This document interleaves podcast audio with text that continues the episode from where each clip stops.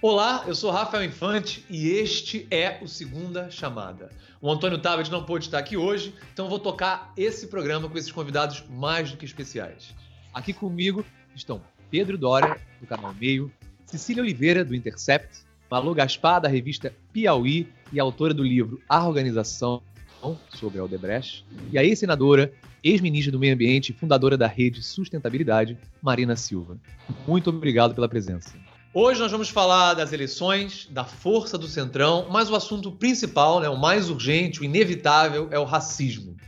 Seguranças de uma loja da rede Carrefour em Porto Alegre espancaram até a morte João Alberto Silveira Freitas, um homem negro de 40 anos, pai de família. Não tem como não ser o nosso principal assunto de hoje, que é logo depois da vinheta.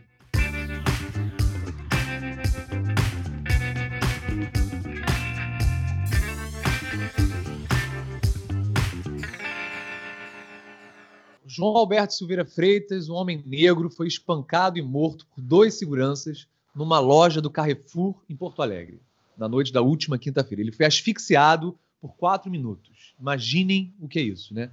Quatro minutos sem conseguir respirar. O crime aconteceu diante de 15 testemunhas. Segundo a Brigada Militar, o assassinato aconteceu depois de um desentendimento entre João Alberto e uma funcionária do supermercado.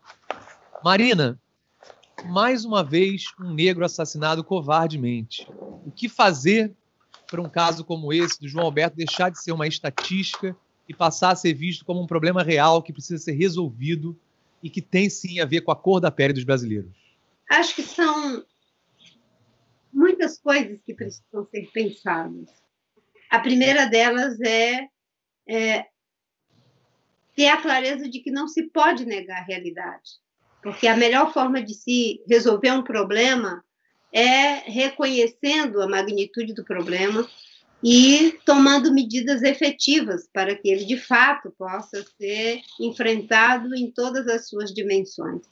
E acho que uma parte das autoridades, e que não é uma parte irrelevante, porque se trata do presidente da República, do vice-presidente, de tudo aquilo que eles evocam enquanto estrutura de poder, não reconhecem a realidade do racismo no nosso país, que é algo inaceitável.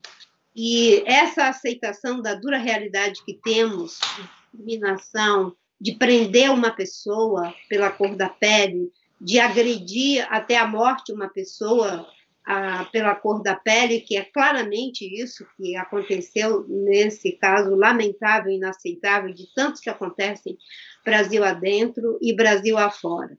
É? E, ao mesmo tempo, nós temos aí aquilo que os especialistas é, colocam muito adequadamente como sendo o racismo estrutural, que atravessa a cultura, atravessa as, as formas das pessoas se relacionarem com elas mesmas, com as outras pessoas, criando toda uma estrutura e todo um plasma que leva a esse tipo de coisa. Então, você tem que atuar do ponto de vista da educação, você tem que atuar na cultura, você tem que atuar nas leis, você tem que atuar nas políticas públicas que criem igualdade de oportunidade para as pessoas e que faça com que os processos de acesso ao conhecimento, acesso às condições de vida, de trabalho, de emprego, de representação, de participação nos núcleos de decisão sejam é, efetivamente viabilizados para as pessoas pretas, porque são tantas coisas, tantos mecanismos que levam a esse tipo de situação que precisam ser combatidos, que você tem que,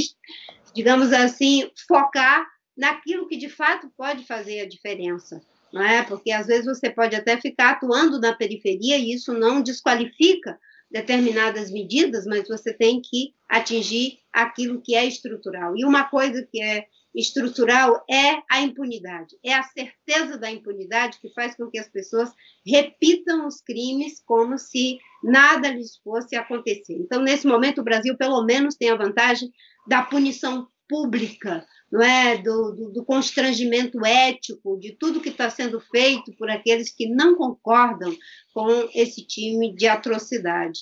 E, por último, né, não podemos nem banalizar o mal, a violência, e nem naturalizar, porque tanto a banalização quanto a naturalização faz com que essas coisas se repitam. é uma pergunta que a gente faz também, né? Isso teria acontecido se João Alberto fosse branco? Porque os líderes da nação parecem acreditar que sim, né? Em, discurso no G20, o presidente Bolsonaro, sem citar a vítima, disse que há tentativas de importar para o nosso território tensões alheias à nossa história. Afirmou que o povo brasileiro é miscigenado e que a sua essência conquistou a simpatia do mundo. No Twitter, ele disse: Como homem como presidente, sou daltônico, porque todos têm a mesma cor. O vice-presidente Hamilton Mourão já tinha afirmado que não existe racismo no Brasil. Muita gente concorda com Bolsonaro e com Mourão, mas os números discordam. O Atlas da Violência 2020, do IPEA e do Fórum Brasileiro de Segurança Pública conta a história de dois países diferentes. No Brasil, dos não negros, 160.210 pessoas foram assassinadas entre 2008 e 2018. No Brasil, dos negros, quase o triplo, 437.976. Cecília, eu imagino que o presidente e o vice conheçam esses números. Então, de onde eles tiraram essa informação de que não existe racismo no Brasil? É, é para que eles, eles trazerem essa informação, é bom a gente lembrar de onde eles vieram, porque a política né, da, do branqueamento da nação, a política da, entre aspas, democracia racial, ela foi muito forte e ela foi uma política de Estado é, da, da, do período da ditadura civil-militar. Então a gente precisa entender de onde eles vieram e por que essas e, e por que eles propagam essas ideias. Essa ideia é, do, do brasileiro cordial, da paz entre as raças, da miscigenação como a pacificação do povo brasileiro, ela foi amplamente divulgada é, na ditadura exatamente para poder dizer, olha, nós somos uma massa de Brasil uniforme e os discordantes, os criminosos, é, é outra coisa, né? Mas não, não era isso que a gente viu na prática, inclusive durante esse período é, que, que reforçou ali o, a perseguição de, do movimento negro, de atividades da população negra, inclusive das relacionadas à religião. A gente teve, a gente soube, por exemplo, que é, esse ano é que foi liberado vários de objetos sagrados para a população que professa é, fé de matriz africana e que estavam e que estavam presos no depósito da Polícia Civil do Rio de Janeiro por décadas. Então, assim, isso vem se propagando, foi reforçado durante esse período e está aqui ainda. A gente está aí colhendo os frutos desse período ainda.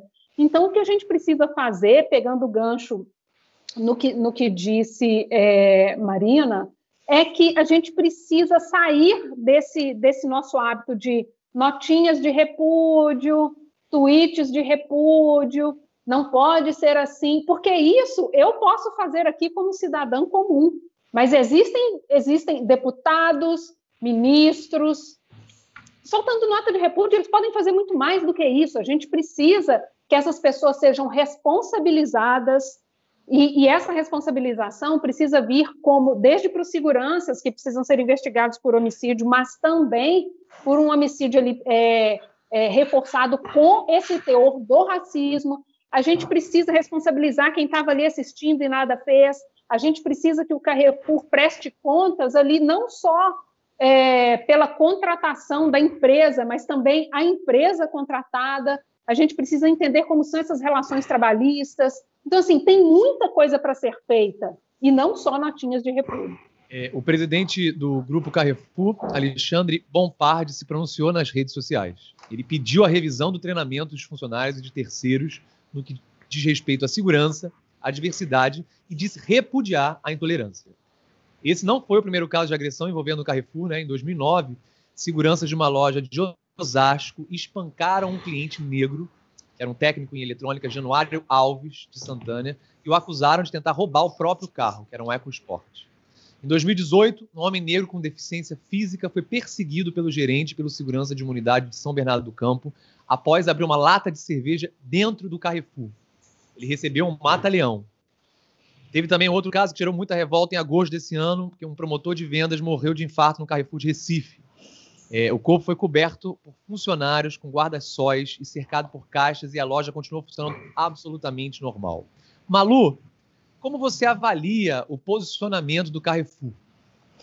Rafael, eu acho que você tocou num ponto super importante, que é a questão das receitas dessas empresas, né? A gente acompanha, tem acompanhado aí na, na bolsa e nos mercados uma ampla demanda por fundos ligados à sustentabilidade, governança, os famosos fundos ESG, que estão super na moda, todo mundo quer investir em empresas que tenham responsabilidade eh, ambiental e social. Porém, e o Carrefour entrou em várias alianças desse tipo, o Instituto Etos e outras, professando é, favorecer esse tipo de, de, de, diversidade. Mas como você já mesmo já é, comentou, isso não se traduziu em atitudes práticas. E eu acho que esse é um ponto importante, porque muitas dessas empresas é, entram nessa onda como se fosse uma moda e depois elas esquecem isso. Elas têm o selo, elas conseguem o selo, de responsabilidade ou de ESG, ou seja, do que foi, e depois elas simplesmente se esquecem. Ontem mesmo a gente viu vários pronunciamentos dos executivos do Carrefour dizendo que fazem não sei quantas iniciativas pró-diversidade, dando a porcentagem de pessoas é, pretas ou não brancas que fazem parte dos quadros do Carrefour. Porém, o que a gente está vendo na prática é que é preciso, como a Cecília já falou, como a Marina já falou, que você faça mais do que isso. Existe uma questão de cultura empresarial que precisa mudar de verdade. Enquanto eles estavam entrando nesses índices, a empresa estava agredindo, maltratando funcionários, e eu acho que isso é muito mais complicado do que parece. Não é só uma questão de empregar mais funcionários é, não brancos. A gente já viu aqui, eu estava pesquisando aqui antes do programa, várias denúncias no Ministério do Trabalho de agressão entre funcionários do próprio Carrefour. E o que, que eu acho que é importante, por que, que eu acho que isso é central? Porque, primeiro, é no dinheiro que esses caras começam a reagir, né? Quando você começa a perder receita, hoje as, as ações do Carrefour estão em baixa, é só assim que essas empresas começam a reagir. E segundo, porque assim é um esforço gigantesco, existe uma cultura de agressão a negros. Uh, todo mundo que conhece medianamente uh, supermercados em periferia já ouviu falar do famoso quartinho de agressão a, a, a, que existe nos, nos, supermercados. Tem sempre aquele quartinho para onde os seguranças levam os clientes suspeitos. Isso é uma coisa arraigadíssima no Brasil. E você só muda isso por uma decisão de cima para baixo, porque, obviamente, o, Carrefour fechou os olhos para o que acontecia dentro das suas lojas. Não é só ontem anteontem. Quanto, quantos casos você já mencionou e quantos a gente não fica sabendo? Então, é importante que todo mundo que tem voz é, faça um esforço por cobrar, é, desde os jornalistas até a sociedade civil, todo mundo, por cobrar as empresas que se pretendem éticas, que se pretendem sustentáveis, porque sustentabilidade não é só plantar uma árvorezinha ali, não. Sustentabilidade é você ter negócios que se sustentam em convivência harmoniosa com a sociedade.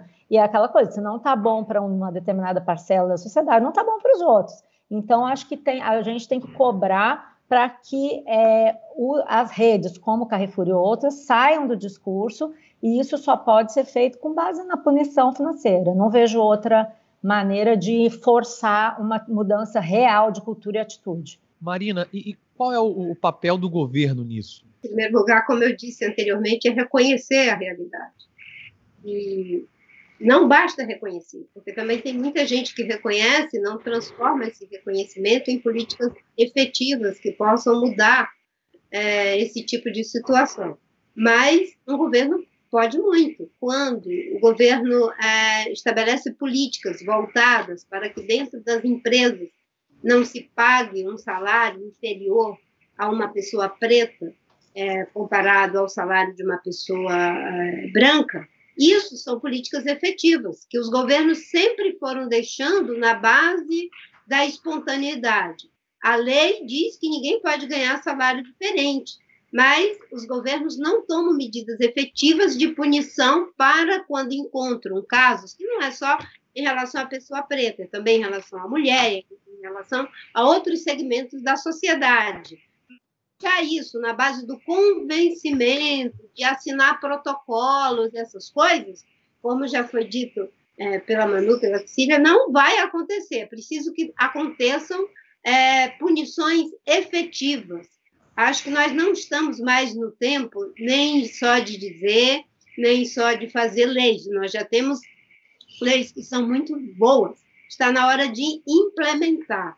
Acho que os governos eles têm um papel e o papel da justiça, porque como eu disse, a expectativa da impunidade faz com que as pessoas repitam esses crimes. E no caso do Brasil já não é mais expectativa da impunidade, é a quase certeza da impunidade, porque isso acontece desde uma abordagem policial, um dia desse, eh, já faz algum tempo que eu vim no Rio de Janeiro, né, uma apresentação de qual era o manual para abordar uma pessoa suspeita na rua. Aí, se usa mochila, se anda de um determinado jeito, se tem o cabelo de uma determinada forma, se fala com uma determinada linguagem, um tipo lá de gíria, de sotaque, isso já levaria a pessoa para o lugar de suspeito. Agora, isso coincide com todas as formas da cultura da periferia, dos jovens da periferia, que, independente de ter algum tipo de é, de atitude que possa ser suspeita passam a ser abordados e muitos passam a ser mortos. Então, essa é a atitude do governo. O governo é políticas públicas de saúde, de educação, de inclusão, de promover medidas que as pessoas possam entrar nas universidades. As políticas de cotas são essenciais para índios, para pretos, para mulheres, para todos os segmentos. As políticas de discriminação positiva ajudam a fazer a diferença. Pedro, é, olhando para a história do Brasil, em que ponto que a gente está no combate ao racismo? Porque quando a gente vê casos como esse, parece que estamos voltando anos atrás, né? Como é que você enxerga isso? É, eu não sei se seria anos atrás. Agora, evidentemente, havia muito mais espaço para negros no Império do que na República. A Primeira República foi particularmente racista. E, e, e há um momento importante eu estava pensando aí a Cecília falando da ditadura militar. Há um momento importante na transição da Primeira República para o período Vargas, que é um momento em que o Brasil começa a investir em, em ciências sociais para tentar descobrir qual é a sua identidade é, nacional. E, e, é nesse momento que vem o Gilberto Freire né, com Casa Grande Senzala, embora ele nunca fale de democracia racial, no fim das contas é em cima das ideias do Gilberto Freire que a gente faz essa leitura das três raças que se encontram com algum tipo de com algum tipo de é, harmonia para construir uma, uma, uma população, uma civilização brasileira. A antropologia a sociologia brasileira meio que nascem ali. E olha, essa era uma visão nos anos 30 compartilhada por esquerda e por direita. Agora, a gente não está mais na década de 30, né? É, já há uma quantidade de avanços imensa. E a gente já tem uma, pilhas e pilhas de teoria em cima que nos permite compreender como é que funciona, quais são as ferramentas através das quais o, o racismo estrutural funciona. No fim das contas, por que, que um, um general como o, vice-presidente Hamilton Mourão pode se virar ele, que é um homem de cor, né? É, é engraçado ele se virar e falar, não, era um homem de cor, mais. Ele que em países da Europa seria visto como um homem de cor, o que, que pode permitir ele a se virar e falar, ah, é, não existe racismo no Brasil? É que, na verdade, se trata de um código não escrito, né? Quando um segurança, quando um policial militar que só está subindo um morro carioca, que está entrando em alguma comunidade mais pobre na periferia paulistana, ver uma pessoa, principalmente um jovem negro, mas em geral são homens negros, jovens negros, é meio que a cor da pele tem um código, e o que esse código diz é o seguinte: não tem ninguém perto dessa pessoa que vai falar autossuficiente se essa pessoa morrer. E, e, e como isso nunca é declarado, como esse código nunca é assumido, você acaba tendo essa certeza de que essa pessoa pode ser morta com impunidade, com tranquilidade. Gente, um negro é morto a cada 23 minutos no Brasil. Esse número é de 2015. Ele varia um pouco mais, um pouco menos no Brasil. Isso quer dizer que mais de 60 negros morreram no mesmo dia que o Beto Freitas. Entende? A gente sabe do Beto dos outros 60, 61 a gente não sabe. E no entanto essas pessoas morreram. A minha preocupação principal hoje é a seguinte: a gente vive um período de tribalização política. A sua política, se você é de direita, se você é de esquerda, se você é de centro, se torna parte da sua identidade. Então, as pessoas antes se veem com aquela identidade política e depois passam a parar para pensar no que, que elas acreditam. Como a questão da, do acusado reconhecer o racismo estrutural da sociedade se tornou uma pauta muito marcadamente da esquerda, fazer com que pessoas de direita ou pessoas que não se identifiquem como de esquerda parem para ouvir, para prestar atenção, para refletir a respeito da questão do racismo estrutural, se tornou um tour de force, se tornou algo dificílimo de conseguir. E, no entanto, o problema é urgente. Eu não sei, e esse é o grande problema, eu acho, no Brasil hoje, porque o problema é urgente, talvez seja, do ponto de vista da sociedade, o problema mais urgente que nós temos, entendeu? Porque toda a desigualdade brasileira está ancorada na questão racial. Não é só a questão da violência, é toda a desigualdade brasileira. Como é que você consegue descolar de uma identidade política de esquerda para conseguir des desideologizar, ou seja lá qual o termo, a, a, a, esse debate. Entendeu? Porque se a gente continuar nesse, nessa discussão, tipo, se você é de esquerda, você reconhece que existe racismo estrutural. Se você não é de esquerda, você não reconhece. Os que não são de esquerda são maioria. O debate não anda, o debate fica travado. E, no entanto, o debate precisa andar. A gente precisa reaprender a fazer essa política. É um debate humano, né? E como você bem lembrou, a fala do Mourão, ele fala assim: existe uma, uma desigualdade aqui, não o racismo, como se isso não tivesse completamente atrelado, né?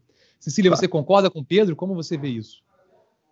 Sim, é, essa questão da gente estar tá colocado em caixinhas e, e não apenas na questão do racismo, a gente vê isso também sobre feminicídio, porque não, isso, isso não funciona desse jeito, foi outra coisa. Então a gente vê essas coisas que nos são caras como sociedade sendo disputadas apenas no eu discordo porque fulano concorda.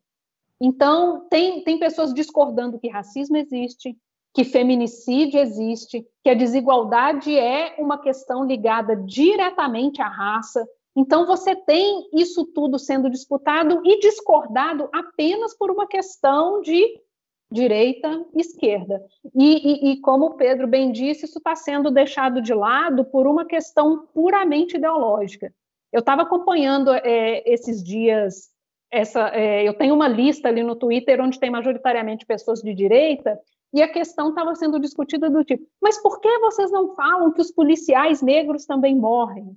E tipo, eu, eu ia qual a questão? Isso. Eles morrem, e de fato, Sim. isso tem que ser discutido. E por que, que vocês, ao invés de reclamar, não estão aí, inclusive, discutindo a política de segurança e dizendo que eles não podem ser mortos assim como qualquer um, porque e, e, essa é a questão. Os policiais que estão morrendo são policiais negros. Os policiais que estão tomando a decisão de mandar esses policiais negros para o fronte sem nenhuma, sem nenhuma base é, em inteligência policial são policiais brancos. Olha lá o oficialato que, que o Mourão tanto se orgulha de fazer parte e que, e que rodou aí nas redes sociais uma, uma foto é isso, tá lá. Os que estão com a caneta na mão são brancos. Os que estão no front tomando tiro e dando tiro são negros. E aí? E aí? Então, assim, eles precisam discutir, inclusive, isso. Precisam sentar na mesma mesa para poder discutir, porque a questão racial está matando do, de todos os lados possíveis. Eu, desde 2010, que eu venho trabalhando com a ideia de que tem determinados assuntos que não podem ser carimbados nem de esquerda nem de direita. Eles são de seres humanos. Defender meio ambiente, defender a dignidade humana, defender a proteção da vida, isso é coisa de ser humano. Mas a gente vive numa sociedade que está bifurcada e, de repente, aquilo que a gente vai nomeando e que tem uma identificação com a esquerda é repelido pela direita. E, às vezes, o, o contrário também acontece, ocorre. Então, a gente tem que criar alguma forma de atravessamento, porque existem aqueles que não têm interesse de universalizar determinadas questões. E é um desserviço quando você pega causas e bandeiras e confunde essas causas e bandeiras com pessoas e partidos.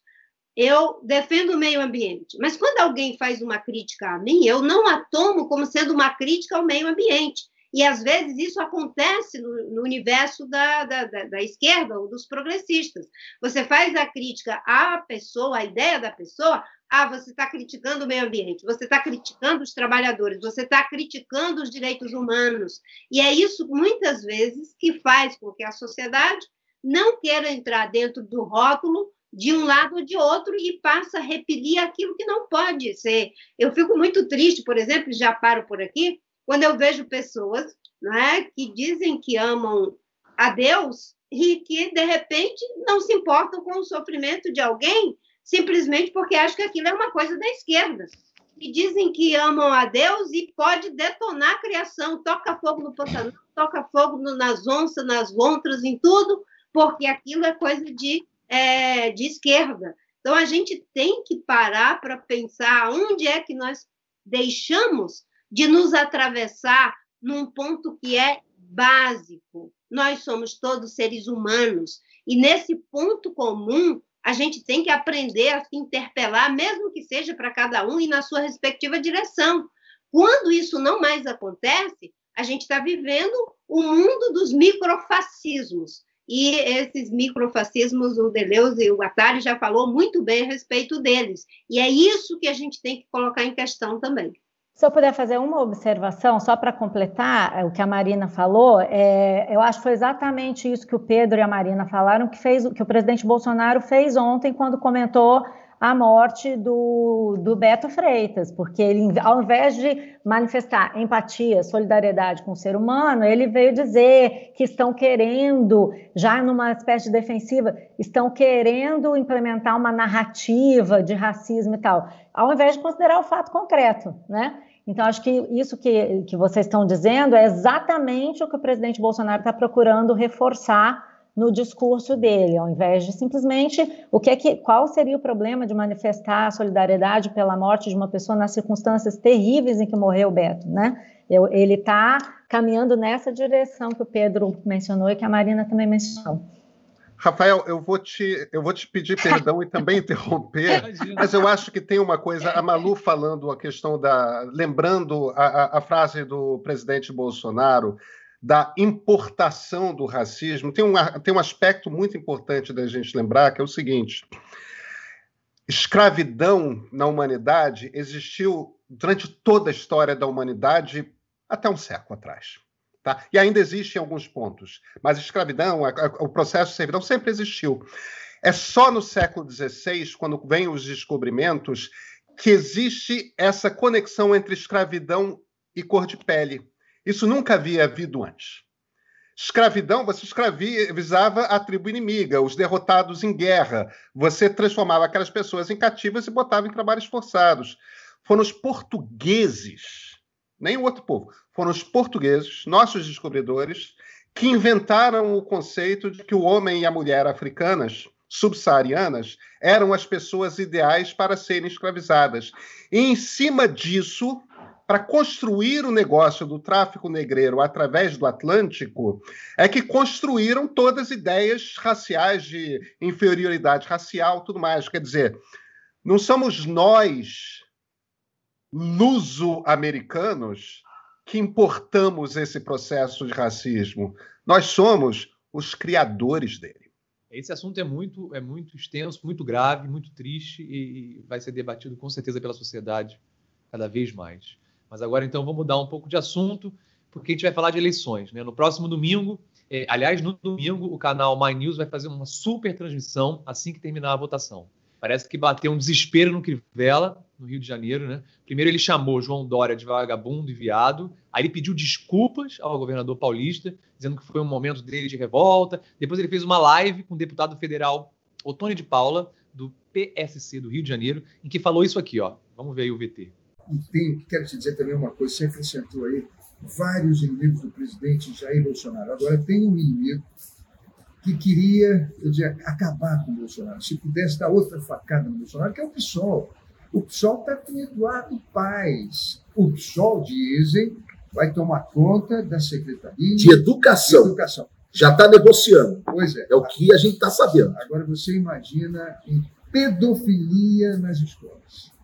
Eu fico imaginando um irmão meu, evangélico, batista, metodista, assembleano, alguém da Universal, um metodista, imaginando. Jesus disse para nós que o reino de Deus é das crianças.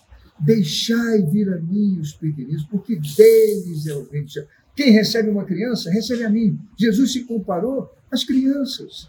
E nós vamos aceitar pedofilia na escola, no ensino infantil? Bom, a fala já é terrível, mas ela fica pior ainda quando você repara que o Crivella é daquelas pessoas que falam pegando em você. Ele fica encostando no braço da pessoa, deixando interromper. Oh, meu Deus. Paz e o PSOL já avisaram que vão processar o prefeito é, é, Malu, se o prefeito e o deputado acham razoável falar isso publicamente, é porque deve ter gente que acredita nisso? Isso vai ressoar em, em alguém? Com certeza, eles estão fazendo uma aposta desesperada, né, Rafael? Porque o, o Crivella está parado ali na faixa dos 20%, não consegue sair dessa faixa de intenção de votos, e assim como lá no, na reta final do primeiro turno ele apostou no Bolsonaro, se pendurou no resto de popularidade que ainda o Bolsonaro ainda tem no Rio, acho que agora ele está apostando nessa criação de inimigos, que, assim, de resto, é bem típico em segundos turnos disputados. A gente está vendo uma coisa parecida com outro caráter em Recife, por exemplo, onde está bem disputado o segundo turno, mas aqui eu acho que pega muito essa questão é, do público, que, é, desse público dele, né, evangélico, ligado a questões mais conservadoras, e também dessa coisa da esquerda, né? Assim, acho que existe, principalmente ali na região onde o Crivella é muito popular, na Zona Oeste, uma, uma segmentação mesmo da população ligada mais a essas causas conservadoras também ao, e ao,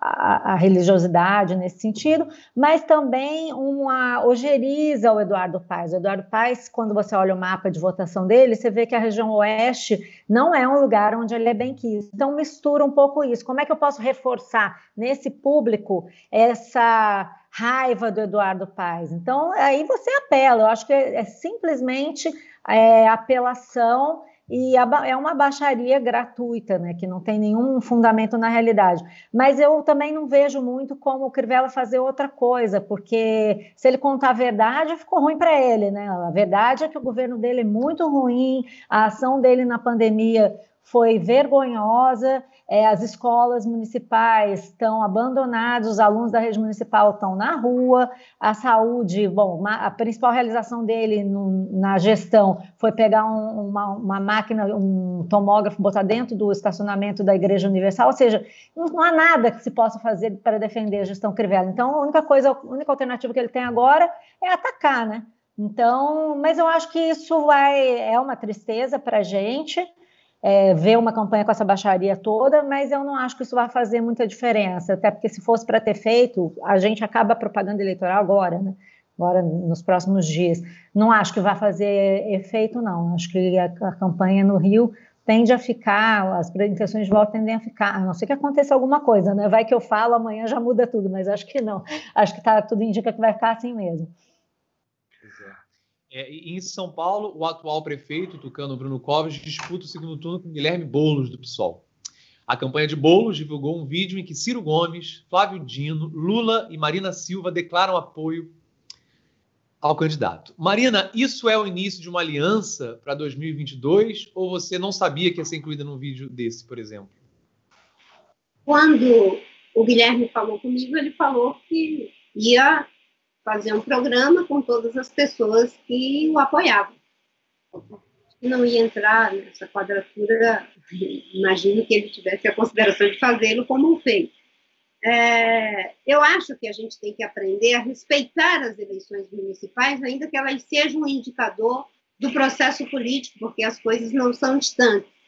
Mas essa instrumentalização que muitas vezes é feita, eu participo da eleição ele, é, municipal como um degrau para a eleição é, futura. É isso que faz com que muitas vezes a gente tenha o que a gente tem hoje no Rio de Janeiro e assim vai se desdobrando nos estados. você tem que pensar que a mudança que você quer para o país, ela tem que acontecer no lugar onde você vive, onde você mora, que é o município, que é o estado, porque senão o país vira uma abstração.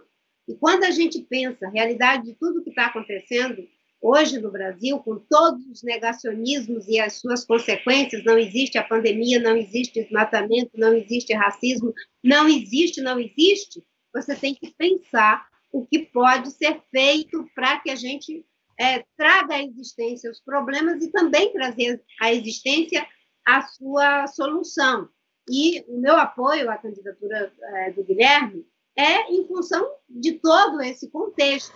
Agora, pensar 2022, você tem que pensar luz de várias é, questões que estão postas. Uma que eu acho que precisa acontecer é uma autocrítica daqueles que tiveram a oportunidade de, depois da democratização do país, assumir o poder por tanto tempo e decepcionar tanto a população a ponto de engendrar um Bolsonaro com todos os contornos que hoje nós temos.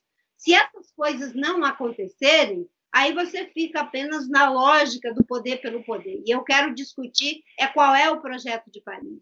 Mas o apoio ao Guilherme, à Erundina, é no sentido de que a gente, de fato, possa colocar no centro do debate, na maior capital é, do nosso país, os problemas sociais, os problemas que hoje, né, São Paulo, como uma cidade com tantas soluções e com tantos ganhos, mas também com tantas exclusões e tantos sofrimentos que são inaceitáveis.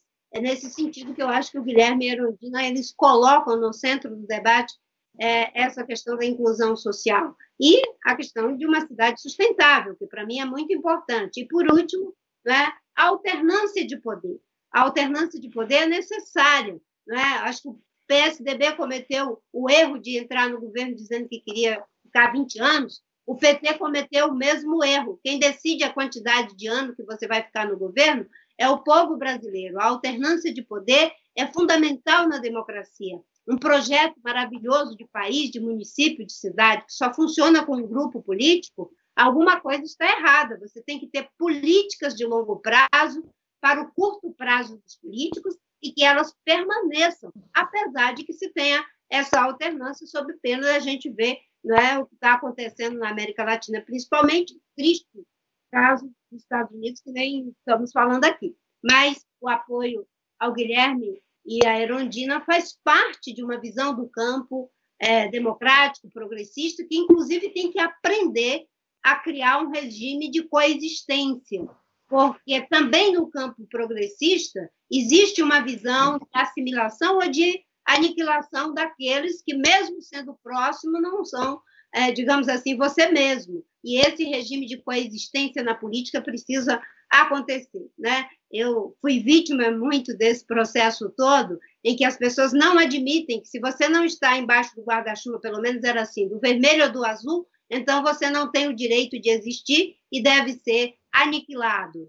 Né? Numa jornada de mil quilômetros, você precisa encontrar uma árvore para pegar sombra, uma fonte para beber, uma casa para poder pedir um prato de comida. E tem muita gente que destrói tudo, quer transformar tudo na mesma coisa, e em algum momento não é possível fazer isso. Que é, eu acho que esse momento é o momento de você colocar o seguinte, não é? Existem coisas que estão acima de nós, portanto devemos olhar de baixo para cima e não de cima para baixo. Né? E é nesse contexto que eu vejo que a luta pela justiça social, pela proteção do meio ambiente, pela dignidade humana, né, está acima de nós e eu acho que a Erundina e o Boulos pautam essa questão na Prefeitura de São Paulo. Ainda que uma prefeitura não vai resolver os problemas, mas é um bom começo.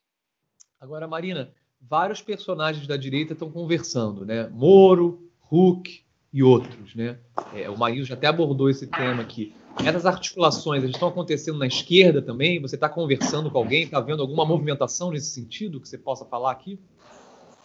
Eu acho que tem que ver a natureza da conversa, a quadratura da conversa. É, se for uma métrica de projeto de eleitoral, de poder pelo poder, essa conversa não leva a lugar nenhum. Acho que conversar em torno do Brasil que a gente quer, depois de todas essas experiências traumáticas que a gente está vivendo, com corrupção, com grande decepção, onde as pessoas foram votar em 2018 não porque acreditavam, mas porque queria desconstruir alguma coisa, se vingar de alguma coisa, dizer não a alguma coisa. Né? Se for para discutir qual é o projeto de país, no contexto de tudo que está acontecendo, com a pandemia, com a crise econômica, a crise social, a crise ambiental, política e de valores, sim.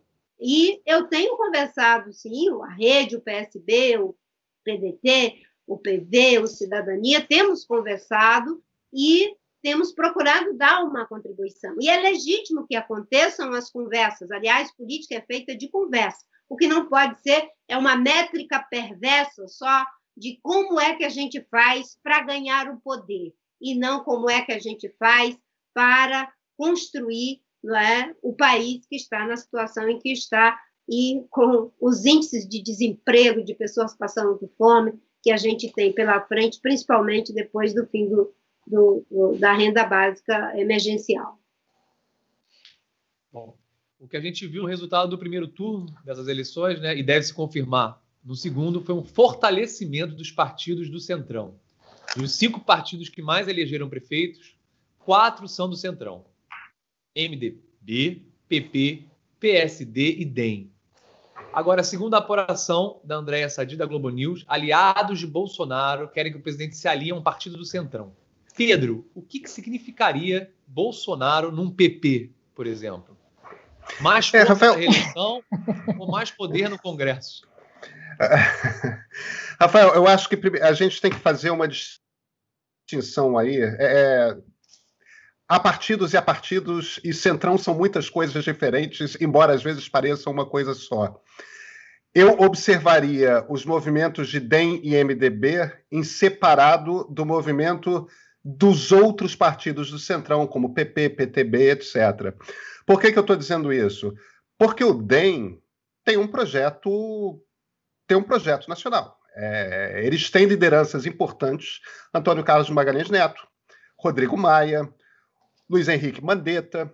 É, eles têm um crescimento que é um crescimento que tem relevância nessa eleição. É, eles têm um projeto que é um projeto do bem. Assim como o MDB, o MDB é uma força da nova república. É uma força que é absolutamente ancorada no fisiologismo mas é uma força que tem força própria. Já comandou o Centrão com Michel Temer, com Eduardo Cunha, tudo mais. Agora, não estava no comando à toa. Por que, que eu estou dizendo isso? Porque eu não vejo isso como apenas uma vitória do Centrão. Isso não quer dizer a, a, a, vitória de um grupo político homogêneo que tem um interesse comum e que batalha no mesmo campo. Não batalha no mesmo campo. DEM e MDB estão um, fazendo um jogo e o resto do Centrão está fazendo outro jogo. Podem se reunir ali na frente? É claro que podem e fazem isso a toda hora. Mas não quer dizer que vão. Na verdade, a maneira como eu vejo, eu adoraria ouvir é, é os outros também. A maneira como eu vejo é o seguinte: o que essa eleição faz é com que o Bolsonaro perca uma quantidade imensa de poder e se torne, em essência, uma ficha nas mãos do Centrão. Porque o Centrão aumentou o poder, tem mais fichas para jogar, tem mais força para pressionar o Bolsonaro a ceder no que ele quer. E o Bolsonaro tem muito menos poder. O fato de que de setenta e tantos candidatos com o sobrenome Bolsonaro, só um, o Carlos, que é o filho 02, se elegeu, e que se elegeu com mais de 30 mil votos a menos do que há quatro anos, isso diz muito. Então, vamos separar as coisas. Bolsonaro pode ir para um PP, pode ir para um PTB? É claro que pode. Isso. E ele é o é presidente da República. Pro... Né? E ele é o presidente da é República, claro. É, não, com toda certeza, não é, não é desprezível. Agora, é, eu não sei se o acordo seria um acordo partido de portas fechadas, como ele teve com o PSL e como ele espera ter do Centrão agora. Porque o que Bolsonaro mostrou até agora é o seguinte: ele não conseguiu construir um partido político, Aliança para o Brasil. Ele precisa de um partido político senão ele não consegue ser candidato a nada. Quer dizer, o acordo vai ser mais complicado, vai ser mais complexo, e Bolsonaro corre um risco. Os partidos do Centrão podem sempre esperar o próximo ciclo eleitoral. E eles sempre se arranjam com o próximo presidente. Bolsonaro não pode perder o Centrão, porque ele está ali com a iminência sempre do risco de impeachment se ele não tiver aquela base básica na Câmara dos Deputados. Não vamos esquecer que ano que vem Covid continua e a crise econômica vai ser feia. Alguém quer acrescentar alguma coisa sobre esse assunto? Não, acho que uma coisa que o, que o Pedro já falou, mas eu acho importante reforçar, é que não só o Bolsonaro perdeu porque ele não teve um, uma outra pessoa com o sobrenome dele sendo eleita, porque, na verdade, ele demonstrou, quer dizer, ficou claro que ele não consegue organizar nada em torno dele. Ele não consegue organizar uma legenda, ele não consegue formar uma coalizão em torno dele. Então, acho que isso sim é, diminui muito o cacife dele na próxima eleição, porque é, ele é o partido dele sozinho. Então, assim, quem ele vai carregar junto com ele, né? Cada vez menos gente. Eu acho que isso que a eleição mostrou. Nem o Crivella ele conseguiu, quer dizer, ele conseguiu. Não se sabe, é difícil pesar quanto que é, qual foi o papel do Bolsonaro na eleição do Crivella, mas fora isso, é, na, na, chegada do Crivella ao segundo turno, mas fora isso, os candidatos dele todos perderam, né? Então, acho que isso é um indicador importante para 2022. Mas ele tem aí dois anos no governo para tentar se recuperar. É, não sei até que ponto é, ele tem capacidade de cri criativa, né? Porque ele passou esses dois últimos anos inventando coisas, né? Criando narrativas. É, acho que também tem uma hora que você tem que apresentar resultado, e essa hora está chegando, né? Nós temos aí a questão da vacina para demonstrar isso. Daqui a pouco vem e arruma uma vacina, vamos, vamos, vamos imaginar que é isso que ele está tentando fazer. Aí você tem uma vacina aprovada em São Paulo e não tem uma vacina nacional, ou você vai ter uma disputa entre vacinas, como é que vai ficar isso? Até que ponto o Bolsonaro consegue é, sair do outro lado dessa disputa inteiro, no meio de uma pandemia, com auxílio emergencial que ele não consegue é, decidir se prorroga, se não prorroga. Quer dizer, existe uma série de questões muito importantes que vão se colocar daqui até fevereiro, quando tem eleição na presidência da Câmara, e entre esse, é, e desse, nesses meses ele tem que se posicionar. O Bolsonaro tem uma questão, não sei se a Marina concorda, mas eu acho para mim é muito clara. Ele fala para caramba, ele tem uma retórica agressiva, mas na hora de se posicionar em relações difíceis, ele não se posiciona.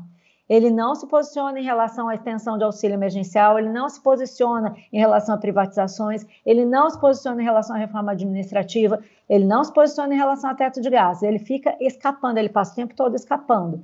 E as pessoas percebem quando você tem um líder que, na verdade, não lidera. Então, eu acho que isso vai se reforçar em relação a ele daqui para fevereiro, março. Até a eleição na Câmara, eu vejo todo mundo se equilibrando ali para que se decida essa correlação de forças. Quem vai aprovar as coisas no Senado, quem vai tocar as pautas na Câmara. Daí em diante, é pura eleição de 22. E aí eu acho que o Bolsonaro vai ter que rebolar. É, e, e eu acho ah, perdão, Marina, pode ir. Não, concordo que, de fato, naquilo que é essencial, crucial para o país, ele não se posiciona, ele fica fazendo diversionismo, mudando de assunto, criando uma coisa atrás da outra, principalmente quando acontece algo que envolve denúncias contra o governo, a família, ele sempre está criando alguma coisa para poder fazer essa distração e oferecer, digamos, alguma, alguma coisa para sua base fundamentalista. É, eu diria que a derrota do sobrenome Bolsonaro é, pode ser vista também como, pelo menos, alguma vitória para o bom senso, porque uma pessoa que nega é, a morte, o sofrimento da grande quantidade de pessoas que foram infectadas, que estão enlutadas, uma pessoa que comemora como se fosse uma vitória sua é, a falha de uma vacina que pode salvar a vida e não só a nossa vida é, biológica, mas também a nossa vida econômica, a nossa vida social, a nossa vida cultural, é de uma coisa tão pequena, com nenhum cultivo civilizatório, que, como diz a música do Gilberto Gil, o povo sabe o que quer, mas também quer o que não sabe. Então, nesse momento, é a vitória de algum tipo de bom senso, porque imagina se depois de tudo isso, é? de ter um governo que diz que índio não precisa ter água potável, de ter um governo que defende regularizar a terra que foi grilada, de ter um governo que diz que a doença é só uma gripezinha e etc, etc, etc, ainda saísse é, amplamente vitorioso, a gente deveria estar fazendo aqui um, choro de carpideiras, chorando mesmo e gaguejando o tempo todo, porque é o fim do, do Brasil. Seria. É, eu, é, e eu acho que isso tudo, assim, e pegando aqui muito o que Malu disse, parte dessa questão assim, ele está o tempo todo em campanha, mas quatro anos de campanha esgota-se tudo. Então, ele, ele, ele tentou o próprio partido e nada, ele teve que queimar alguns aliados para poder continuar de pé. Então, assim, essa questão dele permanecer em campanha por tanto tempo vai se esgotando qualquer factoide que ele consiga criar. Ele precisa ir, depois recuar, ele vai, ele vai para um lado, vai para o outro. O muro dele é muito largo, porque sempre que você vê, assim, inclusive as tags dos apoiadores, é Bolsonaro 2022, beleza, tá, mas e agora? Agora, agora não tem a que se pegar. A gente vê todo dia Guedes com quando sei lá o que acontecer. Semana que vem. Semana que vem. Essa, essa semana que vem é de que mês? Essa semana que vem está em que ano? Porque a gente não consegue acompanhar mais, assim, não, não tem um projeto, não tem um, um caminho. É, essa campanha está muito longa, ela está se esgarçando. Então, assim, e, e, e, como o Pedro, inclusive, disse, o Pedro Malu, não, não, não me recordo aqui de pronto, sobre essa questão do agora é, é, ele que precisa do centrão. Então, assim, é o centrão que vai botar preço. Ele, ele, ele perdeu a moeda dele. Então, a, a, a rifa para os próximos anos vai sair muito cara para o bolsonarismo e, inclusive, torço por. Agora, Rafael, só para amarrar o raciocínio, eu acho que tem um ponto importante que a gente não pode esquecer, que é o seguinte: essa eleição municipal indicou sim uma derrota para o bolsonarismo, mas isso não é uma derrota para a direita.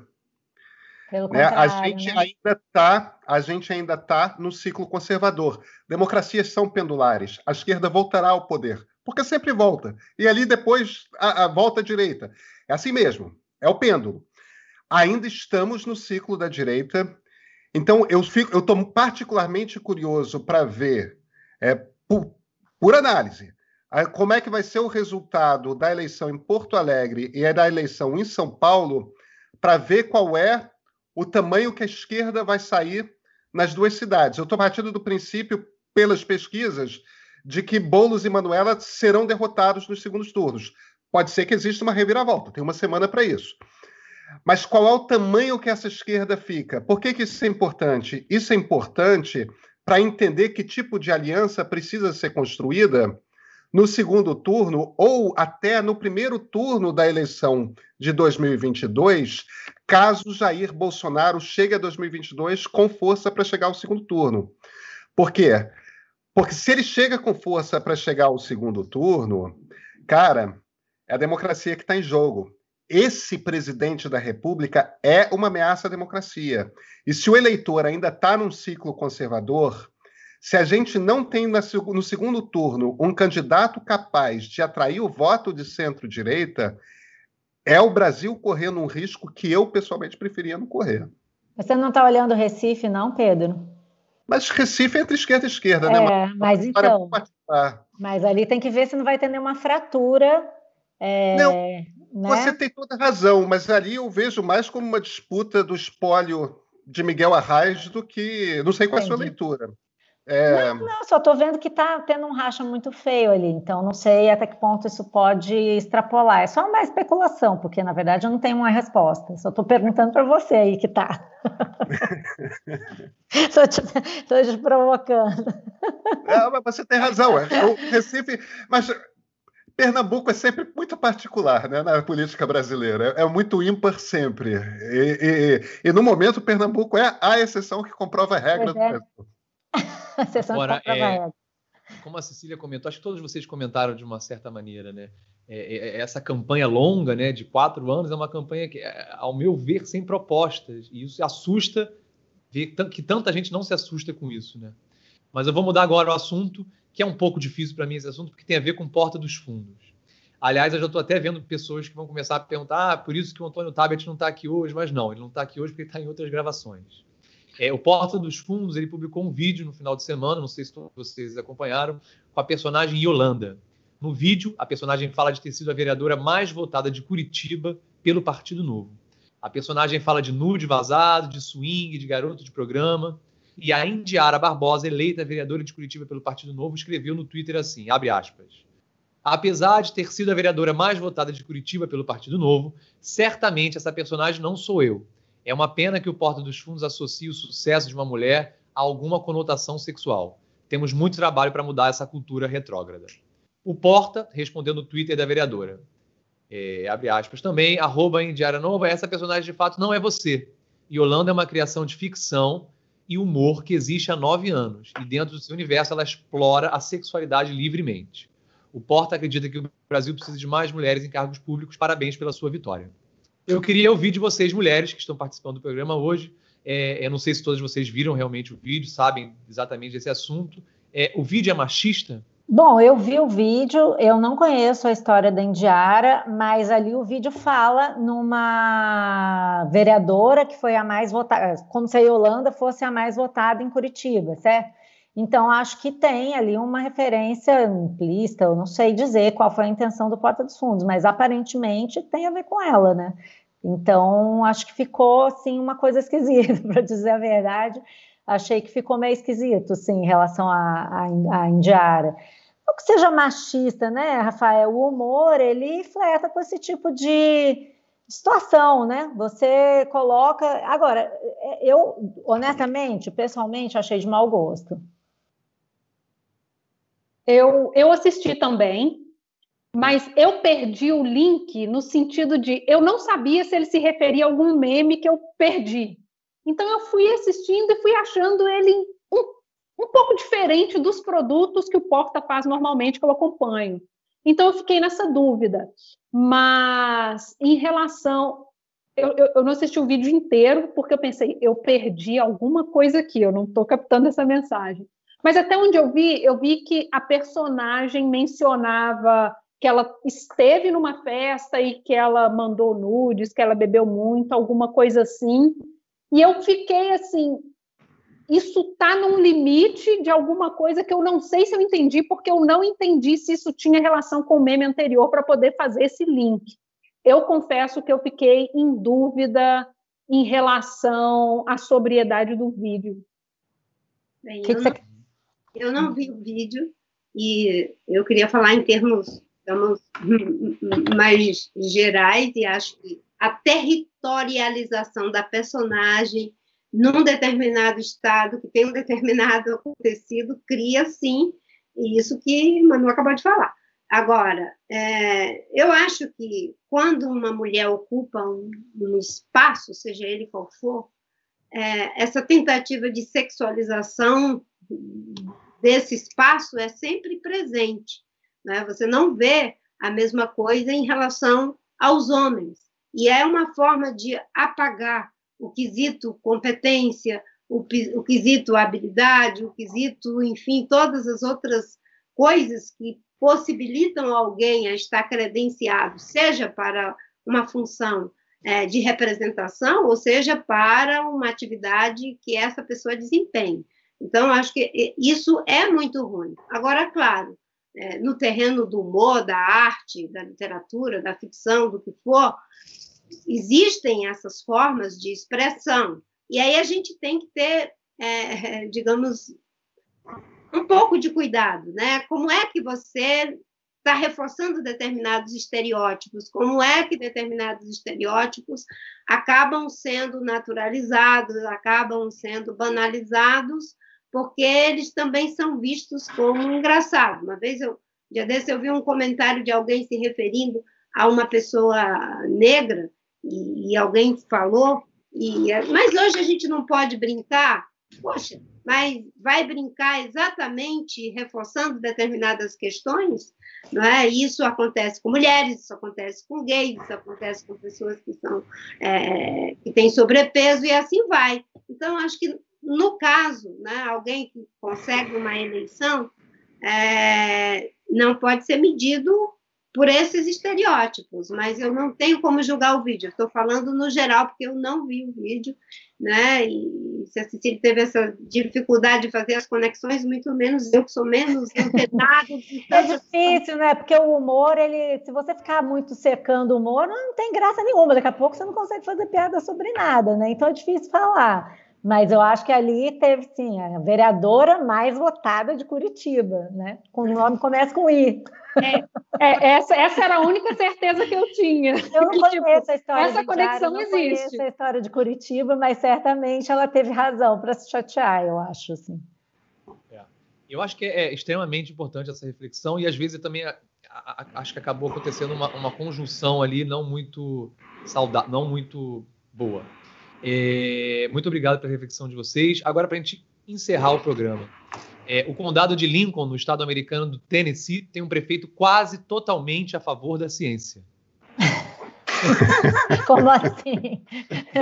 Bill Newman é veterinário, ele sabe que o coronavírus é real e que máscaras ajudam a conter a propagação da doença. Só tem um detalhe, né? Uma coisinha. Ele não vai tornar o uso de máscaras obrigatório por enquanto. É, é, ele está esperando uma ordem divina. Não é piada, Como assim? Não é brincadeira. Deus. É, ele diz que só vai tomar uma grande decisão, ele sempre faz isso na vida dele, ao longo de, de toda a sua vida, depois dele perguntar para Deus, eu não sei exatamente como ele faz isso, e ele obtém uma resposta, um sinal. É, o condado, que tem 34 mil habitantes, é, tem visto de 35 a 40 novos casos de Covid por dia, né? É, é de forma nenhuma querendo é, debochar da fé de, de, dessa pessoa, mas assim, é, esse não é o jeito certo de governar, Marina. É, se Deus não responde para ele da forma que ele está esperando, ele faz como? Eu acho que Deus já respondeu há muito tempo, porque um dos textos da Bíblia é de que nós não devemos tentar a Deus. Quando Jesus faz, é, digamos, o seu jejum de 40 dias, e num, quando está para terminar, enfim, aí aparece o inimigo, né? o demônio, e fala para ele se atirar do pináculo lá embaixo, porque os anjos iriam apará-lo nas mãos, porque tinha um texto bíblico no livro de Salmos é, que diz que ele seria é, sustentado pelos anjos para não tropeçar em nenhuma pedra. E Jesus fala: olha, você é, está escrito que não se deve tentar a Deus. Se a ciência está dizendo, o bom senso está dizendo, e você diz que uma coisa que é óbvio, que salta aos olhos, né? você vai esperar que Deus fale lá de cima que não faça isso, não pule de cima da ponte? Jesus respondeu muito claramente: não vou pular do pináculo. A lei da gravidade diz que quem pular do pináculo vai se esborrachar lá embaixo. É a mesma coisa. Se não usa máscara, se não ouve o que os médicos estão dizendo, isso é muito ruim, é uma forma, inclusive, de um péssimo testemunho para a fé, porque passa a ideia de que as pessoas que têm fé né, acabam se envolvendo nesse tipo de, de atitude que é, é um, é um des, como eu chamo, é um desserviço para a fé, um desserviço para a ciência, é um desserviço para a política. Acaba associando a fé à, à ignorância, né? E muitas vezes é, Deus pode estar falando pela ciência, ciência pode ser Deus falando, né? Pode ter essa interpretação também. Enfim, é, tem uma, tem uma, tem uma outra coisa, uma outra maneira de pensar sobre o assunto que é o seguinte: os fundadores do bipartidarismo americano eram Alexander Hamilton e Thomas Jefferson. Eles, eles discordavam de praticamente tudo e concordavam a respeito de muito pouco. No entanto, um dos pontos nos quais eles concordavam quando estavam ali inventando o que é ser uma democracia moderna é que religião não pode se meter nos assuntos de Estado. E uma das coisas, uma das preocupações que os dois tinham a respeito disso é exatamente isso. Um, um, um chefe é, de executivo, ou um parlamentar, ou um juiz, não pode levar em consideração questões religiosas na hora de tomar uma determinada, uma determinada decisão. Não pode. Você tem que usar são as ferramentas da vida civil, como, por exemplo, a ciência. O nosso segunda chamada de hoje fica por aqui. Para quem é membro, a gente vai continuar a nossa conversa. E aí o assunto é, é, é, é, As Ligações Perigosas da Odebrecht, livro que a Malu acaba de lançar. Quem é membro também pode assistir uma conversa do Homem das Mil Meias, Pedro Dória, com a nossa audiência. Bate-papo exclusivo que eu vou mais cedo. E essa semana também vai ter lançamento exclusivo para membros do livro da Mara, Infidelidades Financeiras, na quarta-feira. Muito obrigado a todos, a todos os convidados mais especiais. É uma honra estar aqui com vocês. Eu aprendo muito. Obrigado pela paciência. É, é, muito obrigado e até breve.